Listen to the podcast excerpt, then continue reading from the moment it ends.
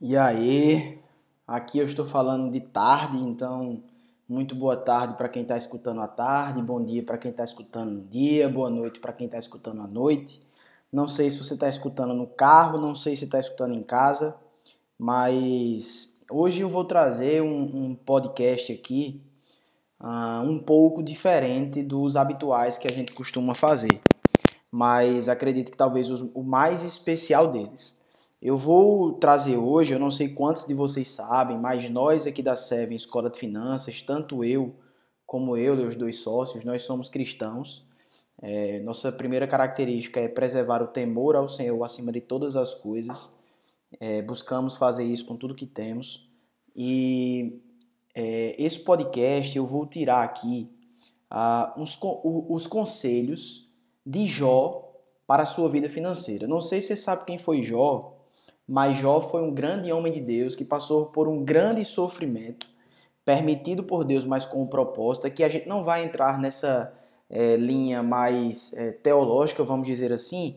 A gente vai pegar essa, esses conselhos de Jó, que foi um homem que prosperou, e para aplicar então as características dele na nossa vida, ou seja, quais são os conselhos que Jó, o homem mais rico, um dos mais ricos da sua época, daria para que nós então é, é, também pudéssemos seguir. E nessa linha eu pego inclusive ali, para começar, falar de três erros principais que nós cometemos é, quando falamos então de, de, de vida financeira, no processo então de alcançar o sucesso financeiro. Quais são os três erros muito comuns? Isso, inclusive, é algo compartilhado pelo próprio Tiago Negro, é um dos grandes referências aí da educação financeira no Brasil, e ele também compartilha dessa ideia. Então, o que é que, ele, o que, é que, que a gente traz aqui como três grandes erros para as pessoas não alcançarem a, o sucesso financeiro? O primeiro ponto é medo. Então, como eu estou trazendo né, ensinamentos de Jó, que é um homem que está na Bíblia, eu pego inclusive um provérbio bíblico que está lá em Provérbios 29, 25, dizendo assim: O receio do homem armará laços, mas o que confia no Senhor será posto em alto retiro. Então, para esse primeiro ponto, o primeiro erro é ter medo. É medo de, por exemplo, abdicar de uma trajetória é, em um concurso público, no setor público, onde você tem ali, pelo menos até hoje, no Brasil, 2020, setembro, estabilidade. Então, você é, é, a reforma administrativa, né, que o Paulo Guedes quer fazer algumas mudanças sobre essa estabilidade, fazendo com que ela seja de uma forma diferente, ela ainda não foi aprovada, então é, não sabemos nem se será, mas a, a nossa visão de segurança é está relacionada a essa estabilidade financeira vinda por meio de um concurso público. E é, é, então muitas pessoas têm medo de tomar riscos, de arriscar e é, na sua vida pessoal, então é, é, elas não conseguem fazer isso. Pessoalmente, por exemplo, eu posso compartilhar que isso já foi parte da minha vida. Então, por exemplo, eu tinha todo é, tudo, tudo para seguir a trajetória de fazer concursos públicos, porque fui muito incentivado dentro da minha realidade a fazer isso. É, e confesso que, como eu sou entre nós dois os sócios, né, o próprio Euler, ele está no mercado há mais tempo e eu estou construindo algo, apesar de que em pouco tempo tenho buscado né, me, me, me é, assim, ter o quanto mais de de prática, principalmente, de conhecimento aplicado. Então, há dois anos praticamente eu não faço outra coisa a não ser é, falar de finanças e isso para muitas pessoas já é, me vem como autoridade. Porém, eu sei que o caminho é longo, então estou começando, estou é, começando agora. Então, podia surgir o seguinte: poxa, eu estou começando agora, eu não tenho a estabilidade financeira que eu gostaria de ter, então eu vou parar. E isso para muitas pessoas poderia dar um medo então que as impedisse de continuar.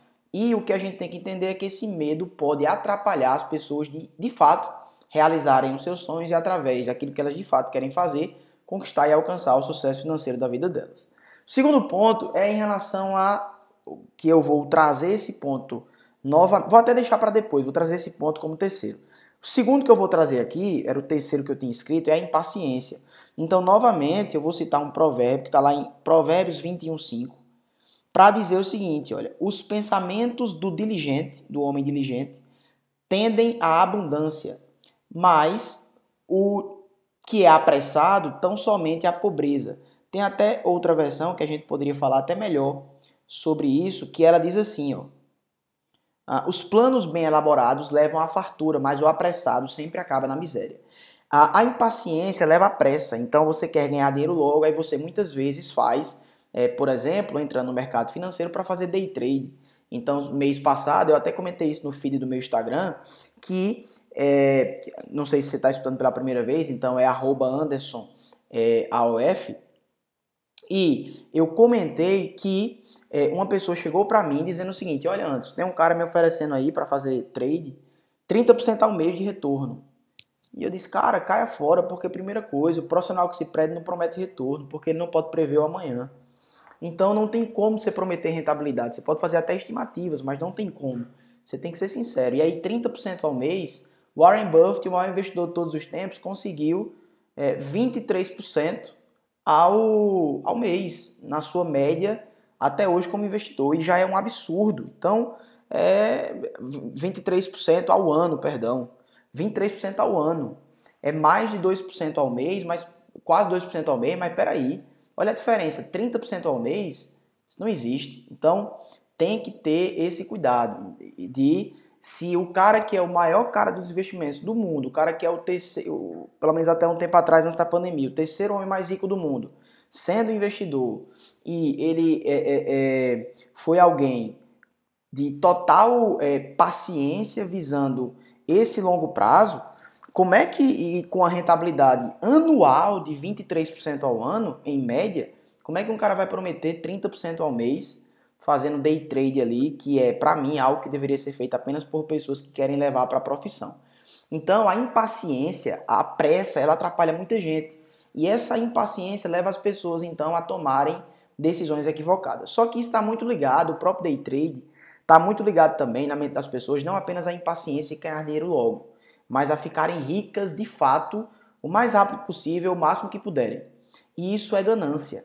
Então, quando a gente olha, por exemplo, para Provérbios 1,19, a gente vai ver, olha o que ele vai dizer. Ele vai falar ali de pessoas que chamam outras para roubarem amigos para roubar. Ele está dizendo assim, ó, o provérbio de sabedoria, né, o livro bíblico que tem mais sabedoria envolvida, e ele está dizendo assim, olha, veja só, é, esse é o caminho de loucos, de pessoas que não têm sabedoria, que vão querer roubar. E ele diz que essas pessoas no final, ele diz assim, esse é o caminho daqueles que são gananciosos, que por assim procederem se destroem. Então eu vi gente, por exemplo, comentários de um educador financeiro que gosto muito, e ele comentando que dentro de uma de um, da sua realidade de amigos, um cara tinha 500 mil, investiu praticamente tudo com ganância na renda variável e esse dinheiro virou pó na pandemia, ficou 20 mil. Então, 20 mil ou 80 mil, não sei. Mas ele perdeu uma lapada, praticamente tudo. Por quê? Por ganância. Por ele não saber de fato é, o que estava fazendo e querer ganhar dinheiro logo. Então, a partir desses três erros, medo, ganância e impaciência, eu vou pegar aqui a ganância para fazer, né, principalmente ela para fazer esse contraponto. Mas aí a gente tem os conselhos de Jó. Então, a gente tem que Jó, ele dá conselhos para esse caminho do sucesso. E aí, se a gente inclusive permanecesse em Provérbios, e aqui eu quero deixar bem claro o seguinte, ó, é, aqui eu estou trazendo Provérbios, mas tudo aquilo eu poderia não estar embasando aqui em Provérbios, porque de fato você não, não pode ser que não acredite né, em Deus, ou não tenha religião, não tenha fé. Isso é, você pode, você tem esse direito. E aí o que acontece? É, se, mesmo se você não aplicar esse aqui que eu estou dizendo, esses provérbios, eu estou usando para embasar porque eu estou falando de Jó, que é um homem que está na Bíblia, mas você pode simplesmente filtrar e dizer assim: caramba, o medo atrapalha, a ganância atrapalha, a impaciência atrapalha. Beleza.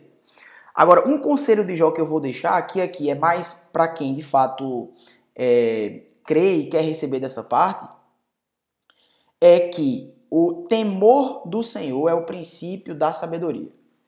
Então, é, essa sabedoria de você não ter medo, de você não ter ganância, de você ser paciente e não impaciente, ela, em primeiro lugar, vem com o fato de, de você temer ao Senhor. E aqui eu não estou falando da religião cristã evangélica, porque, por exemplo, na própria é, Bíblia, o apóstolo Paulo, ele vai falar que tem pessoas que temem a Deus, mas que de fato não o conhecem. Não o conhecem verdadeiramente, mas temem a Deus, têm respeito por Deus e seguem princípios de alguém que é íntegro. Então tem muita gente dentro das igrejas, do contexto, e eu estou dentro desse contexto e sei bem disso, que tem muito menos integridade do que pessoas que estão fora, até porque eu não falo de igreja, eu falo de relacionamento com Deus. Se você tiver, você é uma consequência querer participar dessa realidade. Mas esse não é o foco aqui do podcast. A única coisa que eu estou dizendo é que aquilo que principalmente levou o Jó a viver essa vida, a dar esses conselhos, foi o temor que ele tinha a Deus. Porém, se você de alguma forma né, não quiser extrair isso para a sua vida, extrai agora as características de Jó que independem desse fato. Então, Jó tinha características que você pode comprovar, se você quiser o que eu estou dizendo, se você for ler o livro de Jó na, na Bíblia. Então, o que é que Jó, quais são os conselhos de Jó que Jó poderia então deixar para gente? E aí, a primeira coisa que eu entendo que tem no livro de Jó é que você sabe que Jó foi o, um dos homens né, mais ricos da sua época, extremamente rico. Então, Jó tinha 7 mil, tem até aqui, ó, Jó tinha é, 7 mil ovelhas, 3 mil camelos, 500 juntas de boi, 500 jumentos e tinha muita gente ao seu serviço. Era o homem mais rico do Oriente. Então, Jó, a primeira coisa que ele fazia de maneira inteligente, tá lá, se você quiser olhar depois, no versículo, no capítulo 1, versículo 13 a 17, que ele diz o seguinte, ó, certo dia, quando os filhos e as filhas de Jó estavam no banquete, enfim, ele vai dizendo, e ele diz o seguinte, ó, é, que para cuidar do, dos bois, vamos lá, ele diz que para cuidar dos bois e arando os jumentos, ele colocou alguns empregados. Para cuidar é, das ovelhas, Jó colocou pastores, e para cuidar dos camelos, ele colocou servos. Porque ele usa três termos diferentes. Primeiro, porque eram funções diferentes. Mas o que é que eu entendo aqui? É que Jó sabia dividir as tarefas, dividir os trabalhos e delegar. Então, Jó era alguém que muito provavelmente ele não tinha pena, vamos dizer assim, de investir naquele que era o trabalhador que estava trazendo ali uma recompensa. Se ele sabia que era necessário ter, ele os teria, delegaria, ensinaria e é, colocaria cada um para fazer a sua função. Então, Jó, a primeira coisa, o primeiro conselho que ele pode dar é nós precisamos aprender a delegar. E aí, no próprio livro do é, Mil ao Milhão Sem Cortar o Cafezinho, eu tirei um ensinamento, quando eu li praticamente dois anos atrás, para a minha vida, que é, à medida que você vai crescendo, né, você começa ali, tem três fases dentro da empresa, operacional, tático e gerencial, estratégico, né? Então, é, esses três níveis, eles são operacional, chão de fábrica. Você tá, você chega por lá. Mas à medida que você vai crescendo na empresa, você vai tomando os níveis estratégicos. E aí o que acontece? Você então vai comandar pessoas, delegar pessoas para que elas possam é, estar é, é, tomando conta daquilo que você está pensando no macro e ela pensando na atividade. Então isso aí faz com que você seja alguém muito mais planejador para colocar em prática de maneira macro, né, para todo mundo comprar a visão e algumas pessoas executarem. Você sai um pouco da execução operacional para crescer, e era isso que Jó fazia. Ele administrava tudo isso porque ele tinha crescido demais. Ele tinha várias coisas para tomar conta. Ele não tinha como estar tá pastoreando ovelhas diretamente, porque ele estava é, ensinando, ele estava é, é, é, dando exemplo, ele já tinha passado para o cara lá o que ele devia fazer. Então ele agora delegava, ele não perdia mais tempo com algo operacional. O segundo ponto está lá em Jó 5, quando ele diz o seguinte, ó, que é, Jó acordava cedo, ainda de madrugada. Então, ele, Jó era um cara, como ele tinha muitos afazeres, ele sabia das suas responsabilidades, ele era um cara que sabia que não tinha tempo a perder. Então ele não ficava com preguiça, vamos dizer assim. Ele acordava cedo e trabalhava. Então o primeiro conselho de Jó é delegue. O segundo é acorde cedo e Aí vem um terceiro que é Jó trabalhava muito. Então, quando a gente fala, por exemplo, Jó capítulo 7, você vai ver no, no versículo é, 1, ele diz assim: Não é penosa, não é uma luta a vida do homem sobre a terra. Então, não são todos os seus dias como de um servo, como de um servo que suspira pela sombra, ou seja, pelo descanso e como um empregado que espera a sua paga, o seu salário. Ou seja, o que, é que ele está querendo dizer? A vida é de trabalho duro e é de luta. Então não adianta achar que de um dia para a noite, com ganância, com impaciência, você vai conseguir conquistar algo. E se você deixar o medo dominar a vida toda, você também não vai conseguir. Então o que Jó está dizendo aqui é o seguinte: ó, eu delego as minhas funções porque eu cresci a esse nível e quem ainda não cresceu tem que buscar crescer. E vai chegar o tempo, se fizer as coisas certas, com esforço, com eficácia e com paciência, O segundo, ele acordava cedo porque ele sabia que não tinha tempo a perder, então ele administrava bem o seu tempo, como ele tinha muitos afazeres para administrar, ele acordava cedo. O terceiro, ele trabalhava muito porque ele entendia essa realidade, era necessário trabalhar muito. E a, a, o quarto, Jó, era um cara extremamente generoso.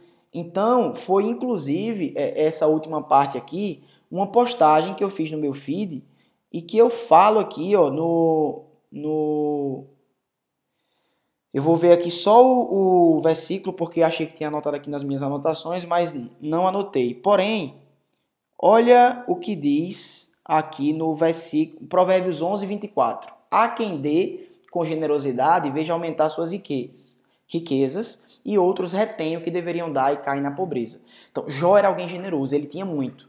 Mas o que é que ele fez? Ele era alguém absolutamente generoso.